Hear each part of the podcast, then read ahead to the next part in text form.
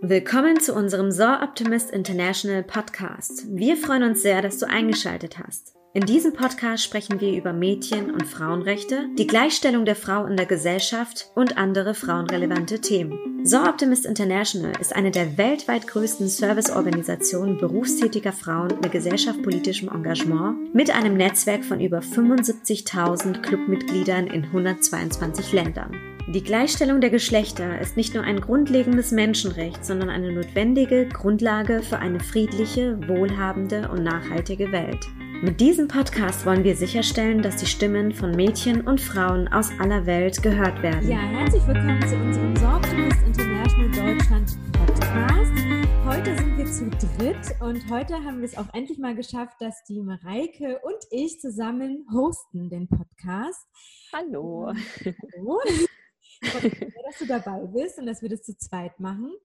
Heute haben wir zu Gast die Romi Stange. Mit ihr sprechen wir über das Thema häusliche Gewalt. Vielen Dank, liebe Romi, dass du heute dabei bist und dir die Zeit genommen hast, an einem Freitagabend mit uns über dieses unglaublich wichtige Thema zu sprechen. Ja, ich freue mich ähm, sehr, hier zu sein. Bedanke mich auch ganz herzlich ähm, für die Einladung und für das, was ihr auch mit dem Podcast schon nach draußen gegeben habt, nämlich ähm, wichtige Themen, die uns umgeben tagtäglich und die ihr anpackt und an die Menschen weitergebt. Danke dafür. Danke dir, dass du die Zeit nimmst. Ich äh, mache ein kurzes Intro über dich äh, oder zu dir. Äh, es reicht wahrscheinlich nicht auf, aus, weil du so viel unglaublich Tolles machst. Äh, aber um mal anzufangen, Du bist Aktivistin bei UN Women Germany, Terre de Femme und One Billion Rising, Moderatorin bei deinem eigenen Format Homies Monday Talk, bei dem du Projekten, Businesses und Startups eine Stimme geben willst. Neben all diesen tollen Engagements haben wir dich aber heute auch deswegen eingeladen, weil du dich vor allem für das Thema häusliche Gewalt engagierst, Frauen und Mädchen ermutigst, für ihre Rechte einzustehen. Es ist deswegen bemerkenswert und unglaublich toll, weil du selbst mit häuslicher Gewalt konfrontiert wurdest in der Vergangenheit, beziehungsweise häuslicher Gewalt warst. Dein Fokus liegt deswegen besonders auch auf deinem Herzensprojekt Science of Hope, welches sich stark macht im Thema häusliche Gewalt an Frauen und Mädchen in Deutschland und Europa. In diesem Zusammenhang sprichst du in Verbindung mit deinen persönlichen Gewalterfahrungen oder deiner Gewalterfahrung deutschlandweit in Form von Podiumsdiskussionen, Vortragsreihen, Presse- und Fernsehinterviews und sitzt auch heute deswegen in unserem Podcast äh, mit uns und sprichst mit uns darüber. Liebe Rumi, gibt es noch irgendwas, was ich vergessen habe? Ähm, nein, hast du nicht. ähm, was mir nochmal wichtig ist, ist, ähm, es gibt so unheimlich viele gute Vereine, auch wo ich dabei sein darf, die für mich auch Mentor waren oder wo ich viele Mentorinnen auch kennengelernt habe. Aber im Jahr, Lauf der Jahre ist für mich einfach auch wichtig geworden, dass wir erstens ähm, dass die Themen offen ansprechen und damit nicht hinter dem Berg halten ähm, und wirklich ähm, feststellen, dass das dass häusliche Gewalt eine Tatsache ist und kein Problem in unserer Gesellschaft. Es existiert. Und mir ist die Arbeit mit den Frauen und äh, Mädchen sehr, sehr wichtig, weil dort passiert das Unglaubliche, diese Menschenrechtsverletzung und was man da oftmals hört, äh, was den Frauen widerfährt oder wie sie sich fühlen, ist meine Motivation, mich für das Thema stark zu machen und dort auch zu helfen. Vielen Dank. Äh, ich starte mal direkt ähm, auf äh, einer niedrigschwelligen Basis, nämlich für alle unsere Zuhörerinnen und Zuhörer, äh, die sich vielleicht noch nicht so sehr mit dem Thema häusliche Gewalt beschäftigt haben. Ähm, was ist denn konkret häusliche Gewalt, beziehungsweise was fällt schon alles unter diesen Begriff? Also häusliche Gewalt ist ein Komplex aus sexualisierter, körperlicher und äh, psychischer Gewalt die ineinander greifen oftmals. Jede vierte in Deutschland lebende Frau hat häusliche Gewalt erfahren oder erfährt sie. Jeden, ja, jede dritte Frau ähm, hat sexuelle, sexualisierte Gewalt erfahren, was oftmals auch in äh, das Thema häusliche Gewalt mit reinspielt. Und ganz wichtig ist auch hier zu, wirklich zu sagen, weil das oftmals auch diese Tabuisierung ähm, untermauert oder dass es die Gesellschaft tabuisiert, dass es wirklich Frauen aus allen sozialen Schichten sind, auch junge Frauen mit unterschiedlichem Einkommen, Bildungsstand und Herkunft. Ähm, all die unterschiedlichen Gesellschaftsschichten sind von häuslicher Gewalt betroffen. Häusliche Gewalt betrifft auch immer Kinder, die äh, da meistens mit involviert sind in den äh, Familiengefügen und um das mal den Hintergrund auch so ein bisschen verständlich zu machen, was ist häusliche Gewalt? Es ist, ähm, es hat viel mit Macht und Kontrolle zu tun, die der Mensch, der das ausübt, ähm, auf den Menschen, den er quasi in die Situation bringt, übertragen möchte oder haben möchte. Es geht um Macht und Kontrolle. Ähm, das können sein, kann losgehen mit Drohungen, Erniedrigungen, soziale Kontrolle, Isolation bis hin zu Schlägen oder Tritten oder das Erzwingen sexueller Handlungen. Und in den meisten Fällen wird die Gewalt auf mehreren Ebenen ausgeführt. Und häusliche Gewalt ähm, ist hat viel auch damit zu tun, dass der Mensch, ähm, dem das passiert, eine Abhängigkeit aufbaut zu dem Menschen, der ihm das antut. Also es, äh, man spricht da auch oftmals von diesem Stockholm-Syndrom, was da oft auch mit eine Rolle spielt. Äh, also kann ich auch ich, einfach auch mal meine Geschichte einzufügen. Ähm, bei mir war es eine mentale Abhängigkeit, weil bei mir Gewalt seit Kindheitstagen eine Rolle gespielt hat und ich ähm, sozusagen ähm, den Bezug, was Liebe ist und bedeutet, von Grund auf nicht gelernt habe und somit mich einem Menschen anvertraut habe und gemeint habe, er ist all das, was ich suche. Und er hat diese Situation schamlos ausgenutzt und hat mir die Gewalt angetan. Und das Schlimme dabei ist, ähm, ist nicht mal so sehr die physische Gewalt, sondern die psychische Gewalt, weil die psychische Gewalt das ist, was bleibt ein Leben lang bei den Opfern. Das ist auch ähm, etwas, was bei mir heute immer noch eine Rolle spielt und auch in, wenn ich mich mit Frauen unterhalte, denen das widerfährt oder die ich begleite.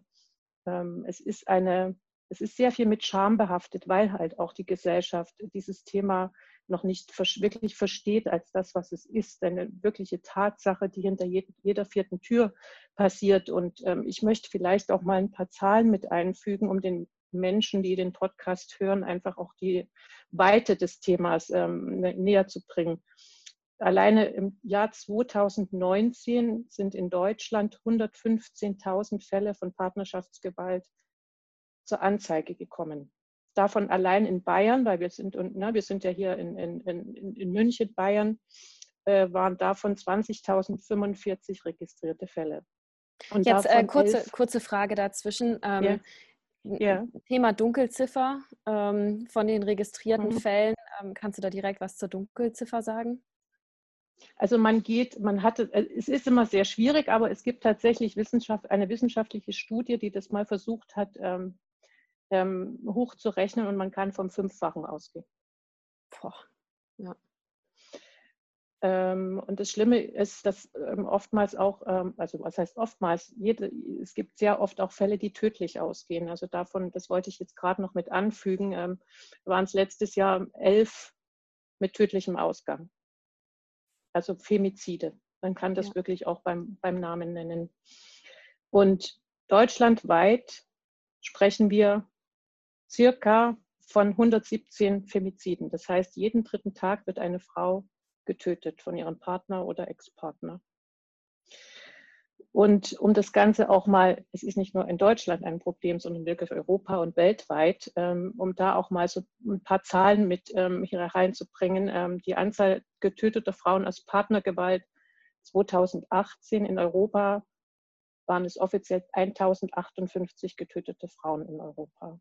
Und in den Vereinigten Staaten werden durchschnittlich 24 Frauen pro Minute Opfer von Vergewaltigung, körperlicher Gewalt oder anderen Formen des Missbrauchs durch den Partner. Und selbst das dürfte nur ein Teil der Wahrheit sein, denn ähm, Straftaten im Zusammenhang mit dem Partner werden wohl kaum in jedem Fall gemeldet. Also kann man sich vorstellen, wie hoch dann die Dunkelziffer also das wirklich an einer Zahl festzumachen, ist sehr schwierig. Und was mir immer ganz, ganz wichtig ist, man spricht immer über Zahlen und die sind auch wirklich schrecklich, aber man muss sich mal verwirklichen, dass hinter diesen Zahlen Schicksale stehen, dass das Schicksale von Frauen äh, sind, die einfach Gehör brauchen, wo wir sagen müssen, das ist einfach, da ist jede Frau, der das passiert, jedem Mädchen, dem das passiert, jedem Menschen, dem das passiert, ist eine Frau, ein Mensch zu viel.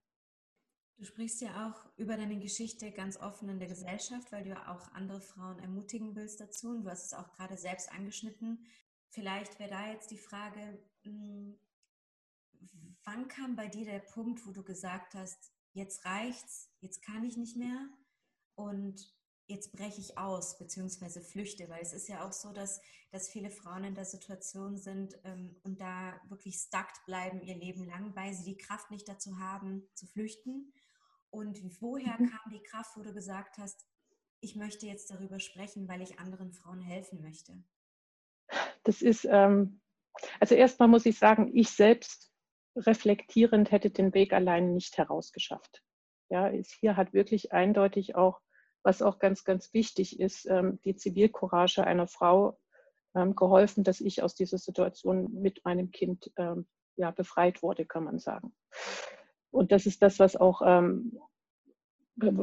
ich sage da vielleicht später nochmal was dazu. Das ist für mich auch ein ganz wichtiger Punkt, dass wir da hinschauen und auch Zivilcourage schulen und auch uns dessen annehmen für mich war ein äh, Punkt, wo ich gesagt habe, ich möchte nicht mehr so weitermachen. Ich habe eine Therapie angefangen, diese auch abgebrochen, weil es für mich nicht diese, diese wirkliche Essenz hatte, die ich für mich als Stabilität gebraucht hätte.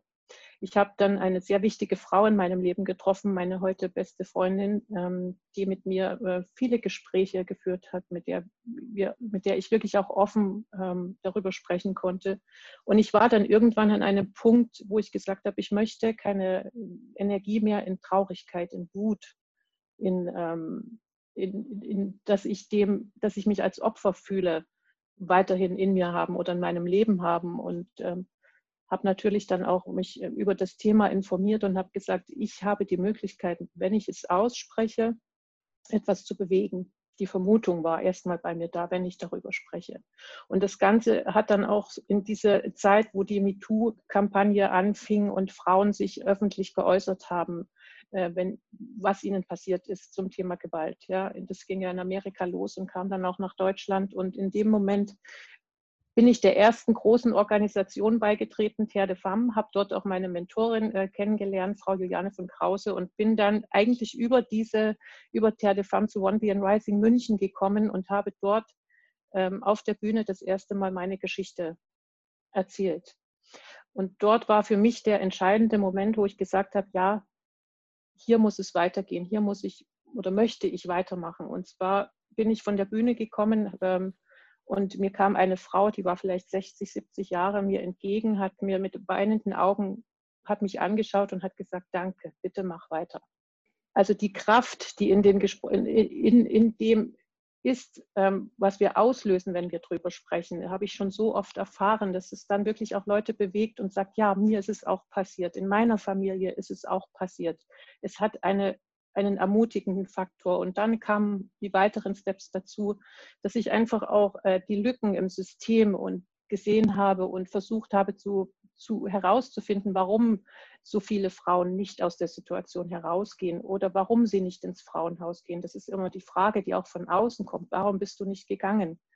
Und all diese Punkte wollte ich angehen, ähm, dass, dass Perspektiven geschaffen werden, dass das Thema Transparenz bekommt, dass die Hilfsangebote einfach wirklich auch niedrigschwellig erreichbar sind und aufgestellt sind und dass wir äh, einfach das Endziel, was ich habe, ist, dass jede Frau, die betroffen ist, einen Pflichtanspruch auf einen Schutzplatz hat, in einem Schutzhaus und Unterstützung erfährt. Das muss einfach gegeben sein, solange wir noch von solchen Zahlen sprechen müssen. Und im Umkehrschluss dann auch die Überlegung, wo kommt Gewalt her? Ja, es ist wichtig, dass wir auch in die Schulen gehen und dort schon anfangen, präventiv zu schulen, Geschlechterstereotypen aufzubrechen, um einfach den Nährboden für Gewalt in den nächsten Generationen einfach wegzunehmen. Ja, dass das Thema Gewalt in dem Sinne gar nicht mehr zur Debatte steht. Aber das ist noch ein langer Weg. Das heißt, wir sind im Hier und Jetzt und ja, ich begleite Frauen. Ähm, ich äh, engagiere mich mittlerweile auch politisch, weil ich ein, ähm, eine Freundin bin von nicht nur reden, sondern tun. Ja, und mir die Politik einfach auch zu langsam agiert in, äh, in diesen Dingen. Ähm, und das ist meine, meine Energiequelle und die größte Energiequelle sind meine Kinder und im vordersten meine Tochter. wenn ich, die ist jetzt 13, ja, und wenn ich ihr die Welt erklären muss, ist es so, dass ich wirklich da sehr, sehr traurig bin, dass ich sie ihr nicht so erklären kann, ohne ihr Angst zu machen. Ohne zu sagen, du musst dich hier und hier beschränken als Mädchen. Ja, dir kann das und das widerfahren. Und das ist, äh, ja, das ist der Antrieb eigentlich. Ähm, meine Geschichte, dann das, was ich ähm, tagtäglich, was mich umgibt, was ich erfahre und meine Tochter. Äh, wer mehr über deine Geschichte erfahren möchte, findet da, äh, glaube ich, auch relativ viele Artikel im Netz zu. Also informiert euch gerne weiter. Wir werden da ein paar Links in die Show Notes schreiben. Ähm, ich würde gerne nochmal zurückkommen. Du hast schon äh, über Präventivarbeit zum Beispiel gesprochen ähm, und über Zivilcourage. Aber wenn wir nochmal einen Schritt zurückgehen, äh, warum ist denn häusliche Gewalt so ein Tabuthema in unserer Gesellschaft. Also diese Schwelle, das auszusprechen, ja, ich habe häusliche Gewalt erfahren, die ist ja sehr hoch. Und gerade auch, weil von der anderen Seite häufig Unverständnis kommt. Die Frage ist, warum bist du nicht früher gegangen? Und eben die Scham bei den, bei den ähm, Betroffenen oder Überlebenden ja sehr hoch ist. Warum ist denn häusliche Gewalt noch immer so ein Tabuthema? Also wenn wir mal den Fokus ein bisschen rausziehen, es gibt viele, viele große Themen, die an ähm, die Gewalt an Frauen betreffen. Und die öffentliche Bestürzung ist immer groß, wenn Frauen aus anderen Kulturkreisen zum Beispiel zwangsverheiratet werden, zum Opfer von Genitalverstümmelung werden oder, oder Ehrenmorden. Das sind große Themen, die auch gehört und angeschaut werden. Doch Gewalt gegen Frauen muss man sich bewusst werden, gehört auch in der deutschen Gesellschaft zu den alltäglichen Scheußlichkeiten. Es ist kein Problem, wie gesagt, es ist eine Tatsache.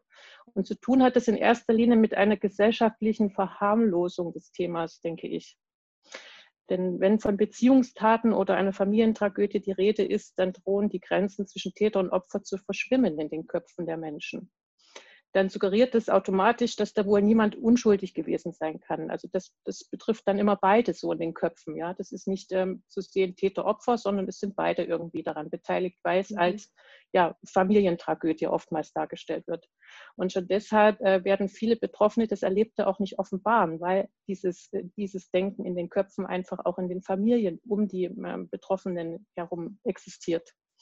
Und viele Menschen glauben leider immer noch auch, dass häusliche Gewalt nicht in ihrer Nachbarschaft, in ihrem Bekannten- oder Freundeskreis oder gar in ihrer Familie vorkommen kann. Das möchte man einfach nicht wahrhaben. Und dabei hat häusliche Gewalt, hatte ich auch schon eingangs gesagt, einfach nichts zu tun mit der sozialen Schicht, der Bildung oder der Herkunft, der Kultur oder der Religion. Ja. Auch die Vorstellung, häusliche Gewalt findet immer in Form von körperlicher Gewalt statt und ist fest verankert. Und da ist es halt wichtig, dass die Gesellschaft muss sensibilisiert werden, dass zur häuslichen Gewalt auch die verschiedenen Formen gehören, dass man einfach erkennt, dass ähm, häusliche Gewalt nicht nur das ist, was man im Kopf hat, dass jemand, dass ein, ein Mann eine Frau schlägt, sondern dass es auch psychische, ökonomische und sexualisierte Gewalt ist, die da eine Rolle spielt. Das heißt, es geht schon sehr niedrigschwellig los.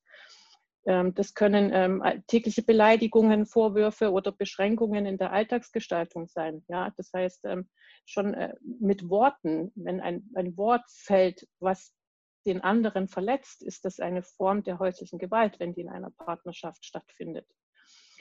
Und sicherlich spielt auch die Scham bei vielen Frauen eine große Rolle und die Frage, wie konnte das passieren? Weil du auch gefragt hast, warum gehen die Frauen nicht raus? Aber da kommen wir vielleicht an einem späteren Zeitpunkt auch nochmal dazu. Ähm, das ist auch das, genau diese, diese Dinge, die nicht gesehen werden, umgeben ja auch in direkter Form die Betroffenen. Das heißt, dieses Nicht-Hinsehen ist letztendlich auch ein großer Teil dessen, dass die Frauen nicht aus diesen Beziehungen rausgehen und sich auch nicht verstanden fühlen. Ja, weil man es halt einfach nicht wirklich als das betrachtet, was es ist. Also es ist nicht einfach nur was, was, weiß ich nicht, ein Wort ist oder was irgendwo in einem anderen Haushalt passiert. Es kann genau auch in, in der nächsten Nachbarschaft, hinter der nächsten Tür passieren. Ja? Und es ist unsere Verpflichtung, so schwer wie das vielleicht auch ist, ich hatte heute erst wieder das Gespräch, da wirklich auch zu sagen, wenn ich das sehe im Nachbarsfenster, gehe ich hin. Ich muss nicht unbedingt hingehen, aber ich kann versuchen, Kontakt zu der Person aufzubauen. Ich sollte die Polizei in jedem Fall rufen. Ja, einfach hier auch Stellung beziehen und ähm, ähm, nicht nur ähm, die Augen schließen und sagen, ja, geht mich nichts an, ist weit weg von mir, was so viele machen zu diesem Thema. Würde genau. ich gerne auf die Frage eingehen zum Thema, wann ist denn so die Grenze überschritten? Ja? Also wenn man jetzt zum Beispiel, was du jetzt gerade gesagt hast, man beobachtet zum Beispiel ähm, oder hört äh, vom Nachbarn, die Frau wird brutal angeschrien und beleidigt und keine Ahnung, man hört dann irgendwie Gläser runterfallen und so weiter und so fort. Wann ist denn die Grenze überschritten, sodass die Polizei einen auch ernst nimmt? Weil ich, ich kenne auch viele mh, hm, Personen, die zum Beispiel ähm, so konfrontiert waren mit der Situation und dann ähm, sind die, ich habe darüber auch ähm, zum Beispiel auch in einem Podcast gesprochen zum Thema digitale Gewalt, da hat die Polizei oder der Polizei, äh, die Polizeistelle das nicht mal ernst genommen, als sogar im Internet äh, mit Gewalt gedroht wurde, beziehungsweise äh, Grenzen überschritten wurden. Aber wann ist denn eine Grenze überschritten, wo wir auch wirklich rechtlich sagen können, hey, die Polizei muss und sollte jetzt einschreiten, wenn das und das jetzt eingetreten ist, zum Beispiel?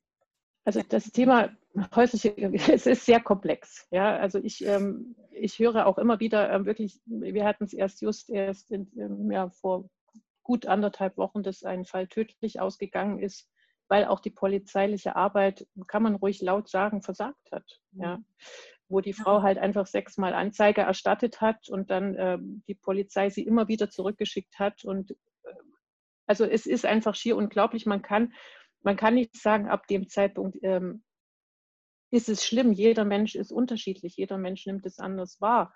Also heute muss ich sagen, bei den ersten ja, das ist echt schwierig, die Frage, muss ich jetzt sagen.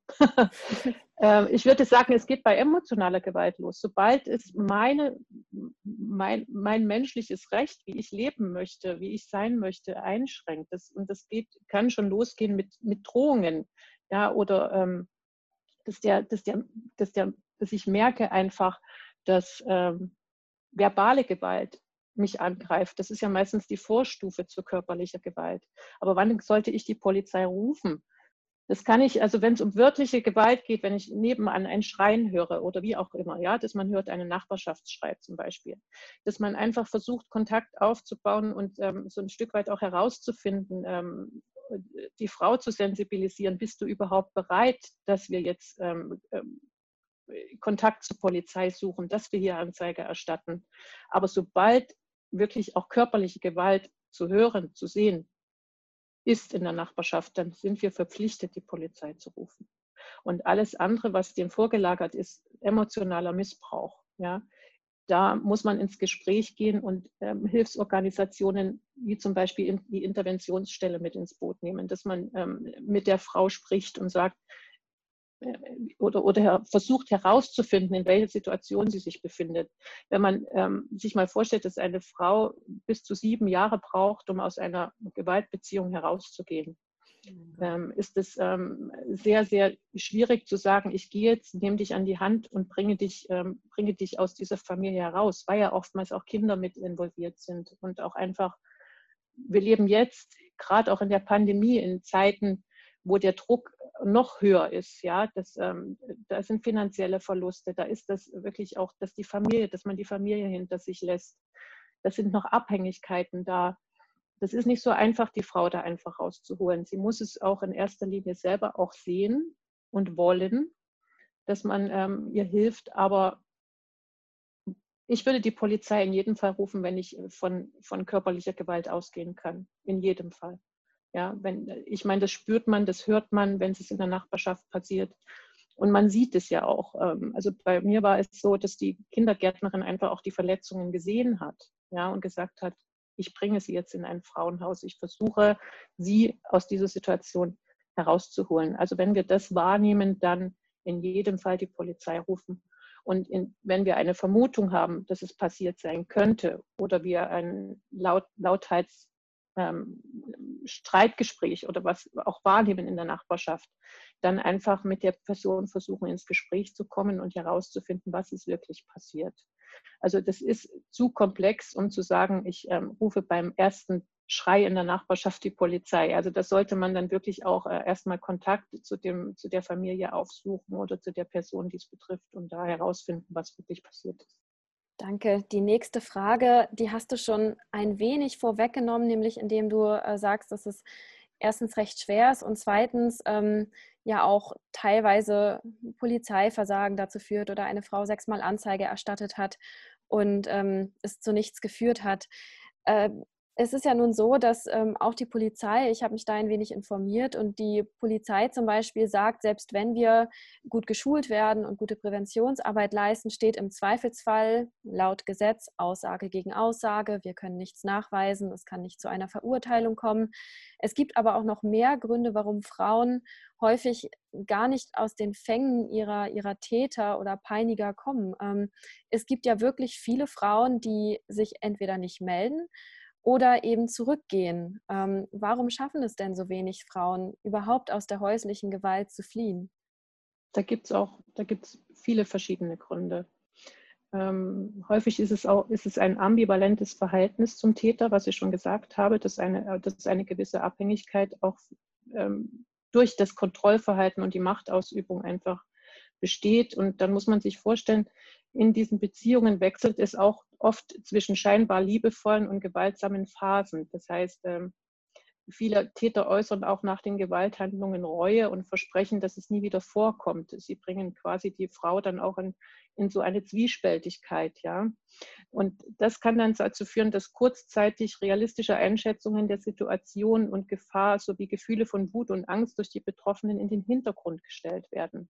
Ja, dass es immer wieder, dass es wie so einen Jojo-Effekt gibt, den der, der Mensch, der das ausübt, einfach ähm, auf diese Frau projiziert. Aber auch Angst vor der Reaktion auf einen Trennungsversuch, die Angst vor gesellschaftlicher Abwertung und Schuldzuweisung oder Angst auch vor dem Verlust der Kinder, die oftmals involviert sind, sind Gründe, warum Frauen die gewalttätige Beziehung nicht verlassen. Ähm, und die Zeit, man muss auch das betrachten, die Zeit der Trennung ist für die betroffenen Frauen oft die gefährlichste. Das heißt, hier erfolgen die meisten Misshandlungen und Tötungen, wenn die Frau wirklich den, ähm, den, den, die Familie verlässt. Und die Entscheidung, dann einen gewalttätigen Partner nicht zu verlassen, erscheint den Frauen oftmals als ähm, sehr rational und vernünftig an, ja, dass sie sich halt selbst nicht in Gefahr begeben. Und auch geschlechtsspezifische Entwicklungsverfahren innerhalb der Beziehung, die vom ähm, sozialen um Umfeld mitgegeben werden, tragen oftmals zur Aufrechterhaltung der gewalttätigen Beziehung bei. Dazu gehören zum Beispiel, wenn Mädchen und Frauen vermittelt wird in der Beziehung, dass ihr Wert von ihrer Beziehung zu den Männern abhängt oder dass sie in Beziehungen nachgiebig und passiv zu reagieren haben. Da sind wir wieder bei den Stereotypen auch, die in den Köpfen der Frauen sind. Und zur Aufrechterhaltung gewalttätiger Beziehungen trägt darüber hinaus auch, hatten wir schon gesagt, die gesellschaftliche Bagatellisierung dessen bei. Das ganze Umfeld, ähm, was äh, die Frau nicht versteht. Und außerdem können auch ähm, ja, rechtliche Faktoren, wie zum Beispiel aufenthaltsrechtliche Bestimmungen, das heißt, ähm, wie gerade wir sind hier in Bayern, da hat die Familie einen hohen Stellenwert, auch auf juristischer Ebene. Ich kann es nur aus eigener Erfahrung wiedergeben, wenn du dann halt aus der Beziehung rausgehst, hast keine Wohnung, hast kein Geld und ähm, der Mensch auf der anderen Seite ähm, ja, spielt das genau aus, diese Karte vor Gericht. Dann kann es dir halt passieren, dass du dein, dass du dein Kind verlierst weil du halt in der Situation nicht in der Lage bist, laut Gesetz, laut Recht ähm, für dein Kind zu sorgen. Und das sind halt alles Dinge, die du dir auch dann überlegst, wenn du rausgehst. Ja, du könntest alles verlieren. Und das sind so Dinge, weil halt einfach auch die Perspektiven von außen nicht wirklich da sind, äh, die den Frauen Sicherheit geben, äh, zu sagen, ich gehe hinaus. Ja, ich, äh, es, es gibt so viele Dinge, die fehlen. Es gibt, wo gehe ich hin? Ich verlasse von heute auf morgen mein sicheres Zuhause in Anführungszeichen, ja, mein Dach über dem Kopf mit meinem Kind. Ich gehe ins Nirgendwo, ich gehe in ein Schutzhaus, im besten Fall danach in ein Mutter-Kind-Haus und was ist dann? Es gibt zu wenig ähm, wirklich auch bezahlbaren Wohnraum dann für die Frauen, Anschlussprogramme, wo die Frauen auch wieder ins berufliche Leben integriert werden können. Sie haben die Kinder, Kinder müssen in die Schule gehen, in den Kindergarten. Finanzierungen, du hast all das hast du in dem Moment mit all der Gewalt, die du erfahren hast und der seelischen Verletzung, dieses Paket hast du zu tragen. Und dann kommt ähm, der Staat oder die Gerichte und ähm, nutzen, nutzen, also können diese, diese empathische Möglichkeit, die, die sie vielleicht hätten, bringen sie nicht auf, um die Situation der Frau zu verstehen, sondern sie nur den Fakt, Da ist eine Frau, die hat gerade keine Wohnung, die hat keine finanziellen Mittel und im, im, schlimmsten Fall kann sie die Gewalt nicht beweisen und somit steht Aussage gegen Aussage. Und das sind alles so Punkte, die ähm, es äh, den Frauen schwer machen, aus den Beziehungen herauszugehen oder überhaupt den Gedanken zu entwickeln, aus der Beziehung herauszugehen. Wie kann man denn dann Betroffenen überhaupt helfen oder was können dann Betroffene selbst tun? Du hast ja jetzt einige Beispiele, ähm, zum Beispiel an der Hand nehmen, ja, achtsam sein, beobachten. Also in erster Instanz würde ich mal sagen, ähm, ist es, ähm, also um häusliche Gewalt, fangen wir mal vielleicht von, von außen oder von, von der obersten Möglichkeit, die viel zu tun hat, also Politik, Gesetzgebung. Ähm, ähm, ähm um häusliche Gewalt wirksam zu bekämpfen, ist die Zusammenarbeit aller Verantwortlichen in staatlichen und nichtstaatlichen Institutionen einfach erforderlich. Ja, da muss ein Zusammenhalt da sein und es muss ein wirklich ineinandergreifendes Schutzkonzept im Bereich häusliche Gewalt einfach geben und das deutschlandweit. Und da muss man einfach richtig viel Geld auch mal in die Hand nehmen und das wirklich auch umsetzen. Und ähm, sobald wir, sag ich mal, du, ich, ja, sobald wir merken, dass eine Person in unserem Umfeld betroffen zu sein scheint, ähm, sollten wir aufmerksam, aber nicht übergriffig werden. Ja? Also wir sollten uns vorsichtig der Situation nähern. Und ich kann sagen, sei unbedingt sensibel und solltest du ein mögliches Opfer auf das Thema ansprechen wollen. Also immer mit sehr sensibler, sensibler Art auf die Menschen, auf die Frauen zugehen. Ein Opfer oder einige Opfer sind sich dessen nicht bewusst. Das hatte ich jetzt im Vorfeld schon gesagt. Sie verdrängen es, reden es klein oder hoffen, dass sich der Partner irgendwann noch ändert. Das heißt, das kann man wirklich nur in Gesprächen ähm, herausfinden, in sensiblen Gesprächen. Und leider ist, ähm, ist dies jedoch so gut wie nie der Fall. Du kannst also beispielsweise sowas sagen wie, du warst immer so energiegeladen und gut drauf, aber in letzter Zeit ist das nicht mehr so. Ist alles okay bei dir? Ja, dass man so auf den Menschen zugeht, wo man das vermutet. Oder einfach nur, ich bin immer für dich da. Einfach das, der Person das Wissen geben, dass da jemand ist, der für im, im, im ärgsten Fall da ist und ihr hilft oder ihr zuhört oder ihr, ihr Hilfen an die Hand gibt. Oder ganz wichtig, die Hilfstelefonnummern vermitteln. Ja, es gibt äh, mittlerweile ähm, gibt es im Netz auch ganz gute, ähm, gut aufgestellte Hilfsangebote, das Hilfstelefon, aber auch ähm, wie kann ich jetzt nur sagen, hier in München gibt es die Möglichkeit der Hilf Hilfekarte, die ich erstellt habe, wo die ersten ähm, Anlaufstellen einfach drauf sind, wie Frauenhäuser, Interventionsstelle für Stadt, München Stadt und Land. Und wir arbeiten ja dran, ähm, dass man das auch deutschlandweit ausweitet und niedrigschwellig ähm, zuführen kann, aber das ist auch noch ein langer Weg hin. Und natürlich immer mit offenen Augen und Ohren durch die Welt gehen und einfach auch ähm, ja sehr feinfühlig mit dem Thema umgehen, ja und vielleicht sogar es gibt die Möglichkeit bei der Polizei eine Zivilcourage-Schulung machen. Das heißt, dass man dort auch wirklich lernt, wie kann ich von außen in solche Situationen reingehen oder helfen. Oh. Schwieriges Thema. Ähm, also mir kommt da noch so eine Frage, wir, wir, wir haben jetzt über uns praktisch geredet, also was, was können wir für ähm, Frauen tun, bei denen wir bemerken, da könnte häusliche Gewalt ein, ein Thema sein mal angenommen, äh, wir haben jetzt Zuhörerinnen dabei, die häusliche Gewalt selbst erfahren und noch, noch nichts gesagt haben. Was, wie, wie, was möchtest du denen mitteilen oder was, was kannst du denen sagen? Ähm, wie kann sich die Frau denn selber helfen oder das Mädchen, wenn sie, wenn sie eine Herabwürdigung erfahren hat, aber vielleicht sogar schon in der Situation ist, dass sie nämlich hm, Jahre davor oder seit Jahren ähm, schon emotionale Gewalt erfahr erfahren hat? Ähm, und sich praktisch in dieser psychischen Spirale oder Abhängigkeit befindet.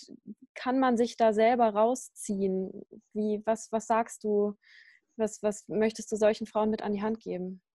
Also erstmal das Bewusstsein, ähm, dass man sich für diese Situation nicht schämen muss, weil die Scham ist oftmals ein, ein hoher, hoher Faktor bei den Frauen. Also sich bewusst machen, dass man, dass man selbst nichts falsch gemacht hat, sondern ähm, dass der einzige Mensch, der sich schämen muss, ist der, der es ausübt. Ja, das ist mal Punkt eins. Ähm, also das Bewusstsein einfach, ich habe nichts falsch gemacht, wenn mir das passiert. Ich bin nicht der Auslöser dessen, weil das, der Schuldfaktor ist immer eine hohe Rolle und der Schamfaktor.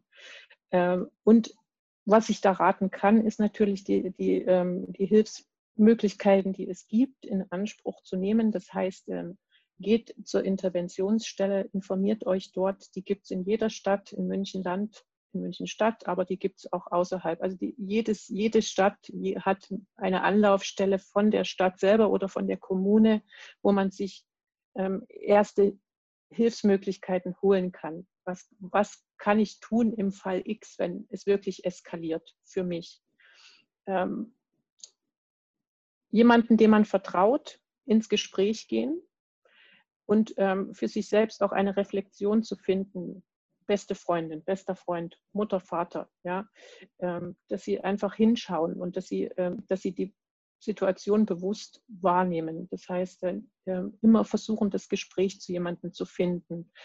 Ähm, sich bei der Polizei natürlich auch zu informieren und ganz, ganz wichtig, wenn, ähm, wenn Gewalt passiert, das ist zwar das, das, ähm, das Unangenehmste, was, was man machen muss, aber man sollte die Gewalt dokumentieren, wenn es passiert. Ja, also zum Arzt gehen, ähm, die Verwundungen dokumentieren lassen, dass es im Fall eines Falles auch vor Gericht vorgelegt werden kann, wenn es äh, dazu kommt. Und ähm, da bin ich auch wirklich schon so ein bisschen am, am, am Ende, ja, da bin ich dabei, äh, das ist das, was ich aufgezeigt habe, dass das Schutz, dass wir da wirklich noch ganz, ganz viel ähm, Ausbau brauchen, aber wir haben auch schon unheimlich viel. Ähm, ich kann nur sagen, im Gespräch bleiben, versuchen, das Gespräch zu einem ähm, vertrauten Menschen zu suchen und im Notfall die Polizei rufen. Ich, ähm, ich, ähm, also für mich ist es immer so, dass ich ähm, die Erfahrung gemacht habe, dass das Gespräch ganz viel ausmacht, ja, wenn man mit jemandem drüber spricht. Ähm, das sind auch die Frauen, die auf mich zukommen ähm, oder die ich dann betreue oder ein Stück weit begleite ähm, das Gespräch macht immer ganz, ganz viel, weil oftmals höre ich das, ich fühle mich so allein. Ja, ich bin allein. Ähm, und ganz, ganz wichtig, was ich auch mit an die Hand gebe, immer ist die Möglichkeit eines, einer Traumatherapie, wenn man das erfahren hat, dass man sich wirklich auch professionelle Hilfe holt, ähm, wenn man das Gefühl hat, ich komme da jetzt nicht wirklich alleine raus. Ähm, einfach auch um die seelische Unterstützung zu erhalten, ähm, würde ich eine Traumatherapie auch empfehlen. Das heißt, da gibt es auch wiederum Stellen, wie zum Beispiel bei den Opferschutzkommissariaten oder bei der Interventionsstelle oder beim äh, Hilfetelefon oder beim Frauennotruf, wo man wirklich auch anonyme Beratung bekommt. Die ähm, haben Sozialarbeiter, die dann auch oftmals vermitteln an Traumatherapeuten, wenn, ähm, wenn es keine, keine andere Möglichkeit gibt. Und von dort aus erfolgt dann oft auch die Zuweisung in ein Schutzhaus, wenn, ähm, wenn der Fall X eintritt und man sagt, es geht jetzt wirklich nicht mehr anders von außen. Aber man sollte wirklich die Hilfsangebote wahrnehmen, die es gibt und dort ähm, sich informieren, wenn man ähm, das Gefühl hat, ich, ich erfahre jetzt Gewalt ja, im wörtlichen oder im, Körper, also im, körperlichen Sinne sowieso, aber wenn man sich nicht sicher ist, ist das jetzt Gewalt, ähm, auch zum Frauen, auch den Frauennotruf anrufen oder das Frauenhilfetelefon. Also wir können das gerne, also das wäre mir auch wichtig, dass wir diese Nummern mit verlinken hier zu dem Podcast, dass die Frauen ähm, einfach wissen, wo sie anrufen können und sich hinwenden ja. können und gerne auch die Hilfekarte für den Münchner. Bereich. Mhm. Es wird auch ähm, von Terre de Femme eine Website geben, jetzt dann, ähm, das darf ich schon sagen, ähm, die ähm, sehr niedrigschwellig auch ähm, auf die Bundesländer adaptiert Hilfsangebote aufstellen wird, wo man die sich auch dann online einsehen kann, ähm, was ich einen ganz wichtigen Schritt finde. Aber der, das, also wir müssen müssen von außen einfach auch sensibilisieren. Also das ist äh, schwierig zu sagen, mach das jetzt. Ja, es muss von außen auch äh, ähm, von den Menschen, die die Frau umgeben oder die Person umgeben, einfach ein sensibles Hinschauen geben. Ähm, aber ich kann nur sagen, bleibt im Gespräch und sucht euch, ähm, sucht euch jemanden, dem ihr euch anvertrauen könnt, wenn ihr in der Situation seid. Danke. Wenn ich noch einmal äh, reingrätschen darf, da ähm, bei deinen Ausführungen ist mir nämlich noch eine Frage gekommen, beziehungsweise eine Anmerkung, die mir ganz, ganz wichtig wäre, dass du darüber noch ja. kurz redest, nämlich ähm, mhm. Signs of Hope.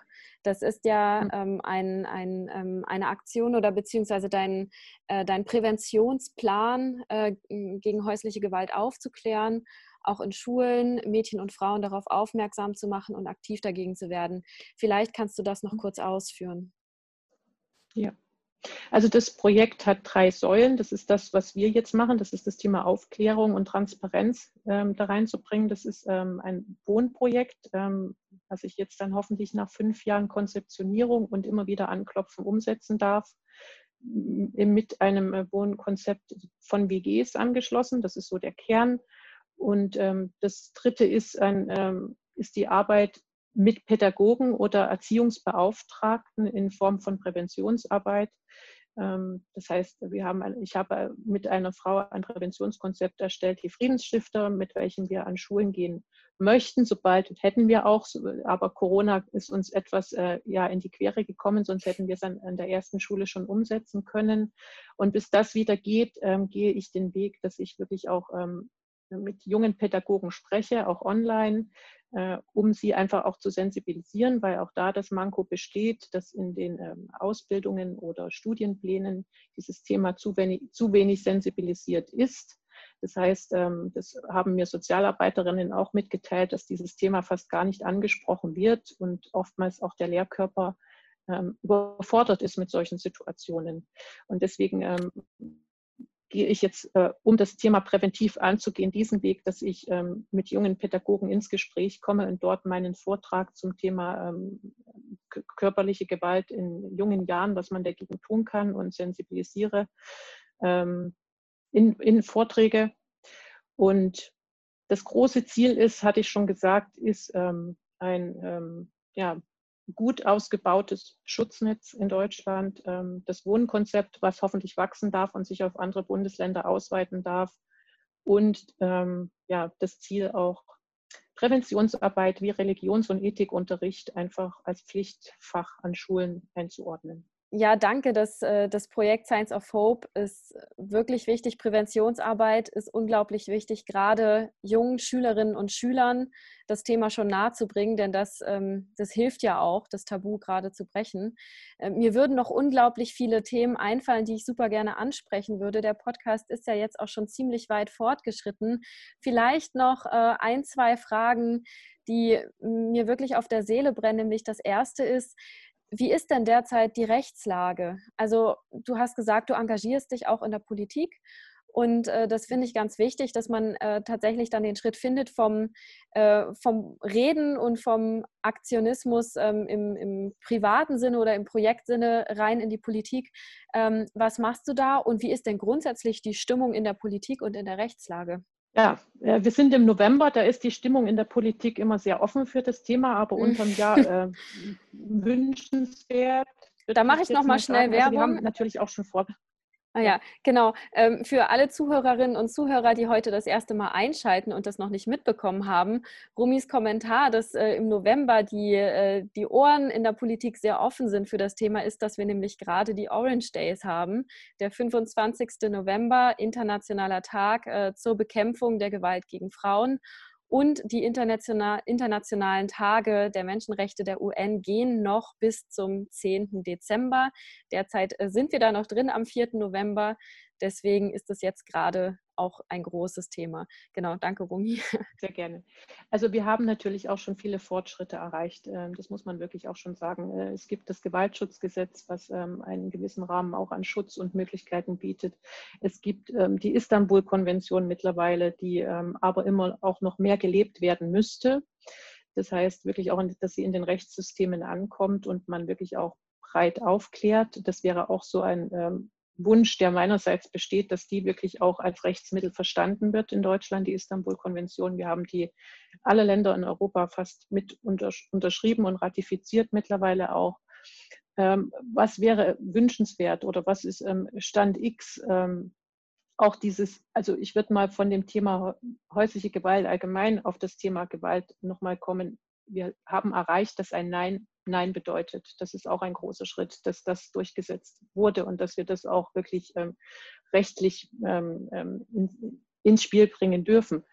Aber wie ist die momentane Lage? Es, es ist dadurch, dass natürlich auch ähm, viel zu viele Ebenen oftmals involviert sind von Kommune über Bund und da natürlich viele Entscheidungen auch nicht, ähm, zum Beispiel, wie ich es mir wünschen würde, auf städtischer Ebene entschieden werden können, muss hier viel mehr auf Bundesebene auch noch passieren. Das heißt, Wir haben jetzt in München, also wenn ich das mal auf München weitergeben darf, ähm, in der Planung zwei neue Frauenhäuser, die gebaut werden, aber nur auf dem Papier. Das heißt, da malen die Mühlen noch etwas langsam, ehe dann wirklich die Dinge auch umgesetzt werden. Ja, ähm, was für mich ähm, ein klarer Rückschritt ist, ist die Reformierung des Umgangsrechts. Die äh, möchte ich auch noch mal ins Gespräch bringen. Auf politischer Ebene habe ich auch schon. Ja. Was heißt das was, konkret? Ähm, ähm, also es ist für mich keine Reformierung, dass man sagt, jeder Mann, also ich muss jetzt aufpassen, wie ich mich formuliere, der ein Kind zeugt, hat Anspruch oder Sorgerecht, ja. Sorgerecht für das Kind. Aber ob er, eine, ob er ein Vergewaltiger, ein Mörder ist oder wie auch immer, ein Schläger, er hat das Recht auf Sorgerecht für sein Kind. Ja? Und das macht es natürlich ähm, den Frauen dann im Gerichtsverfahren auch sehr schwer, das alleinige Sorgerecht zu erhalten für die Kinder. Das ist mal ähm, was, was ich noch angehen möchte, was auch im Moment, ähm, sage ich mal, in der Diskussion ist. Ähm, ich äh, brauche auch nicht drum reden, dass ich mich der Grünen Partei angeschlossen habe und das auf Bundesebene jetzt auch schon ähm, quasi ins Gespräch gebracht habe.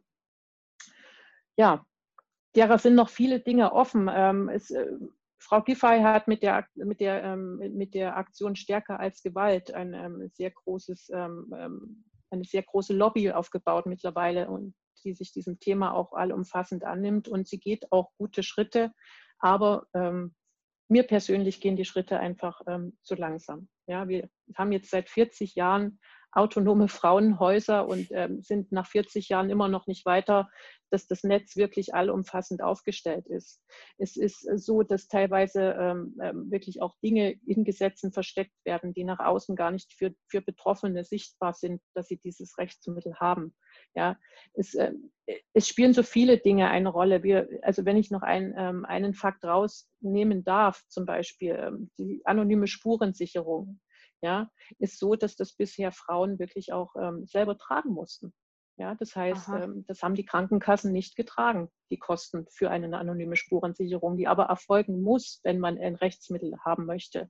Es wurde jetzt im Masernschutzgesetz ähm, äh, verabschiedet, ist aber so, dass wenn das Gesundheitsamt dazu nicht sagt, ja, wir machen das, dann ist das ähm, null und nichtig. Das heißt, hier sieht man wieder auch diese, diese, diese Strukturen, die einfach auch ein schnelles äh, Umsetzen von wirklich ähm, hilfreichen Maßnahmen nicht möglich macht. Also da geht es ähm, eigentlich schon los. Ja. Hier muss es eigentlich viel, viel niedrigschwelliger auch in der Politik schon möglich sein, Dinge auf den Weg zu bringen. Und das ist der Wunsch. Wir haben schon viel erreicht, aber es ist auch noch ein langer Weg vor uns. Und hier wünsche ich mir einfach ähm, ja, ein Dranbleiben der Politik, und ein wirkliches auch Durchsetzen. Denn wie man sieht, jetzt in Corona-Zeiten, viele Dinge werden schnell auf den Weg gebracht. Und warum werden diese Dinge nicht schnell auf den Weg gebracht? Die Möglichkeit besteht, wenn man es wirklich will. Wenn ich auch nur kurz eine Frage stellen darf. Und zwar zu den. Themen Frauenhäusern. Das hast du jetzt ja des Öfteren auch schon angesprochen. Es ist ja auch kein Geheimnis, dass einfach viel zu wenig Frauenhäuser existieren in Deutschland. Wie ja.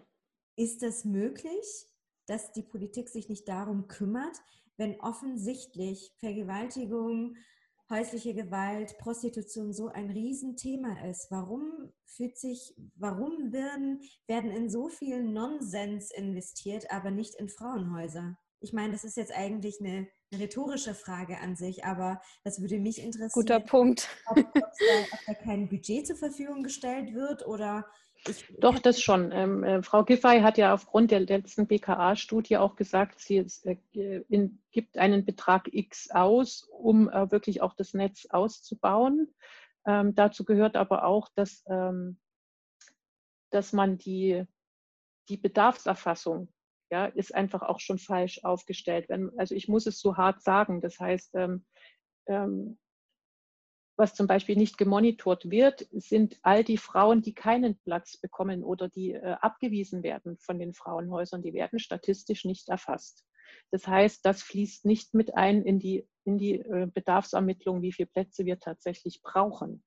Ja, äh, wir haben ähm, laut. Dann ähm, ist ja da schon ein Fehler. Das ist ja wirklich unglaublich. Natürlich. ja.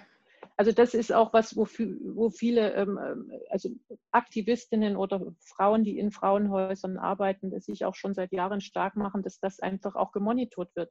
Ja, dass wirklich auch jede zweite Frau, kann man sagen, gefühlt keinen Platz bekommt.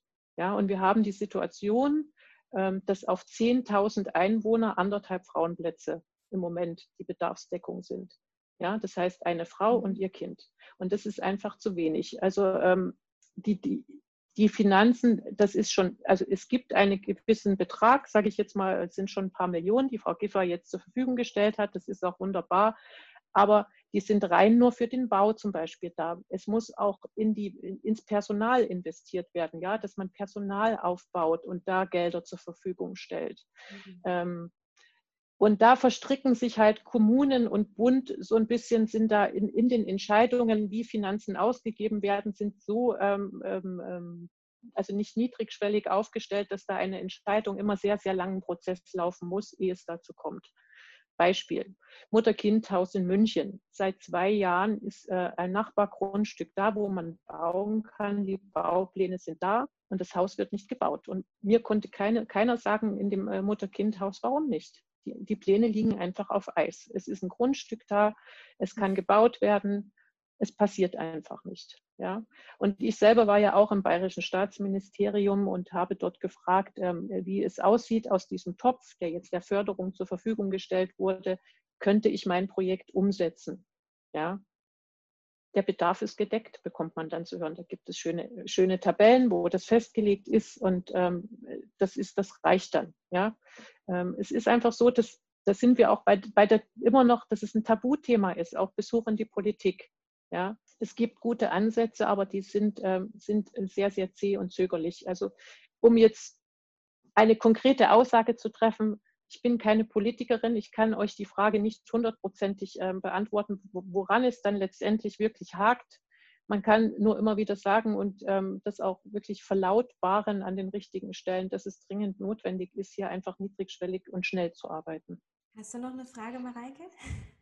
ganz schön viele, aber ich würde sagen, äh, wir verweisen auf ganz, ganz viele interessante Links, auf ganz viel wichtiges Infomaterial von Romi.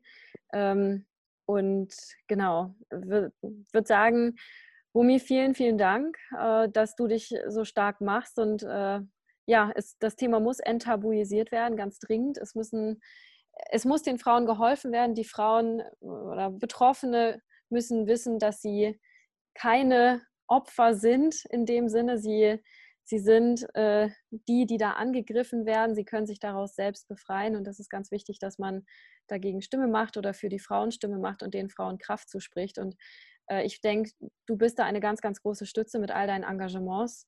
Und das ist unglaublich wichtig. Und wir sind ganz, ganz dankbar, dass du hier auch äh, was, was über dich erzählt hast und über deine Geschichte erzählt hast und das Thema angesprochen hast bei uns im Podcast. Und hoffe wirklich, dass ähm, wir damit ein bisschen was bewegen können, dass unsere Zuhörerinnen und Zuhörer sich für das Thema interessieren, ähm, darüber sprechen, dass das für weniger Leute ein Tabuthema ist und genau sich weiter informieren und im Zweifelsfall idealerweise natürlich auch selbst engagieren. Ähm, ich würde gerne noch äh, ein Schlusswort, wenn ich darf. Ähm, Sehr gerne, das hätte ich jetzt auch Menschen. direkt noch gefragt, ähm, was du unseren Zuhörerinnen und Zuhörern dann noch mitteilen möchtest.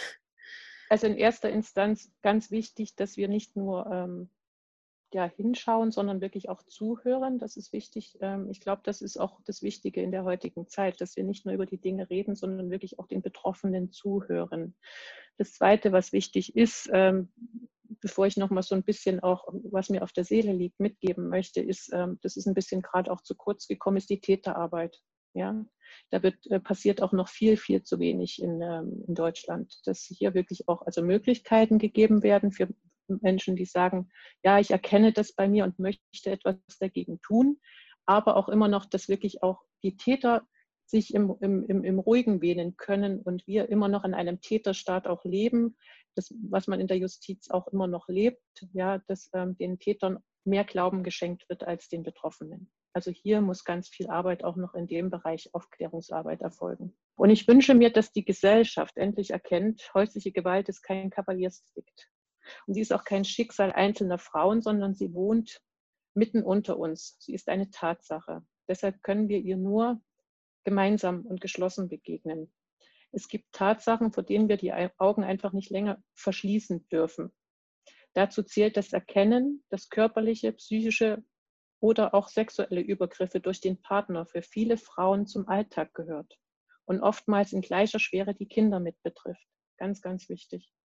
Oft wollen wir glauben, dass dies seltene Ausnahmen sind. Häusliche Gewalt äh, kommt aber leider sehr viel häufiger vor, als äh, wir uns das vorstellen. Jede vierte Frau, nochmal, erlebt im Laufe ihres Lebens Gewalt durch den eigenen Partner. Und dies sind nur die erfassten Fälle. Die Dunkelziffer, haben wir auch schon gesagt, ist weitaus höher. Und dies unter anderem deshalb, weil es in unserer Gesellschaft eine Kultur des Wegschauens gibt. Eindeutige Geräusche aus der Nachbarwohnung, oder unübersehbare Verletzungen bei Freundinnen, Verwandten oder Kolleginnen sind alarmierende Signale, auf die wir reagieren müssen, anstatt sie zu verdrängen. Dass sich häusliche Gewalt oder Partnergewalt zumeist im privaten Bereich abspielt, bleibt sie im Verborgenen und erstreckt sich oft über einen langen Zeitraum. Die Betroffenen fühlen sich schutzlos, hilflos und allein. Mein Wunsch äh, lautet ähm, an dieser Stelle dann an unsere Gesellschaft, lasst uns deshalb genau hinsehen und handeln, wenn Hilfe gefragt ist. Liebe, Danke. Auch von meiner Seite. Vielen lieben Dank für dein Interview mit uns, deine Zeit. Ich hatte zwischendrin wirklich Tränen in den Augen, weil es, man weiß es, aber es ist einfach immer noch so hart zu verkraften irgendwie. Und ich danke dir dafür, dass du den Mut zusammengenommen hast, aufgestanden bist, aus deiner Situation damals rausgekommen bist und dich so unglaublich krass engagierst, sei es jetzt sozial oder auf politischer Ebene. Du bist wirklich ein Idol für viele Frauen da draußen. Und unser Appell, glaube ich, auch Mareike an unsere Zuhörerinnen und Zuhörer, leite diesen Podcast weiter, spricht darüber, seid aufmerksamer, achtsamer.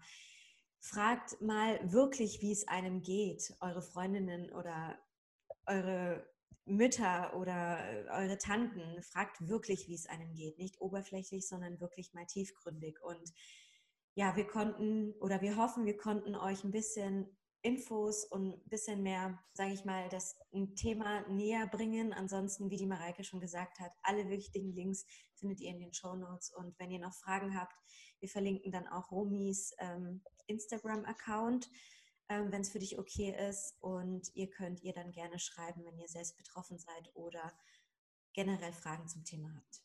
Also gerne auch meine E-Mail-Adresse, ähm, falls Fragen bestehen oder auch ähm, scheut euch nicht, wenn ihr Hilfe braucht, schreibt mir und dann können wir auch ähm, zeitnah in Kontakt treten und vielleicht kann ich dem einen oder anderen oder der einen oder anderen helfen. Das ist ein unglaublich tolles Angebot. Ja. ja.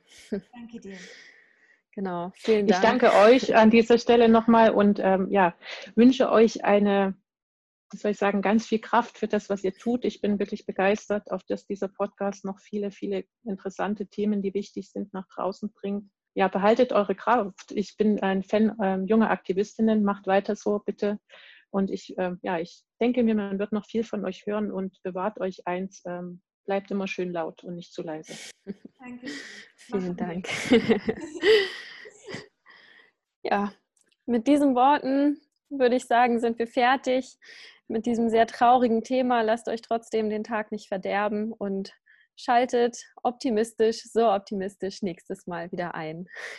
Bis bald. Dankeschön. Bis bald.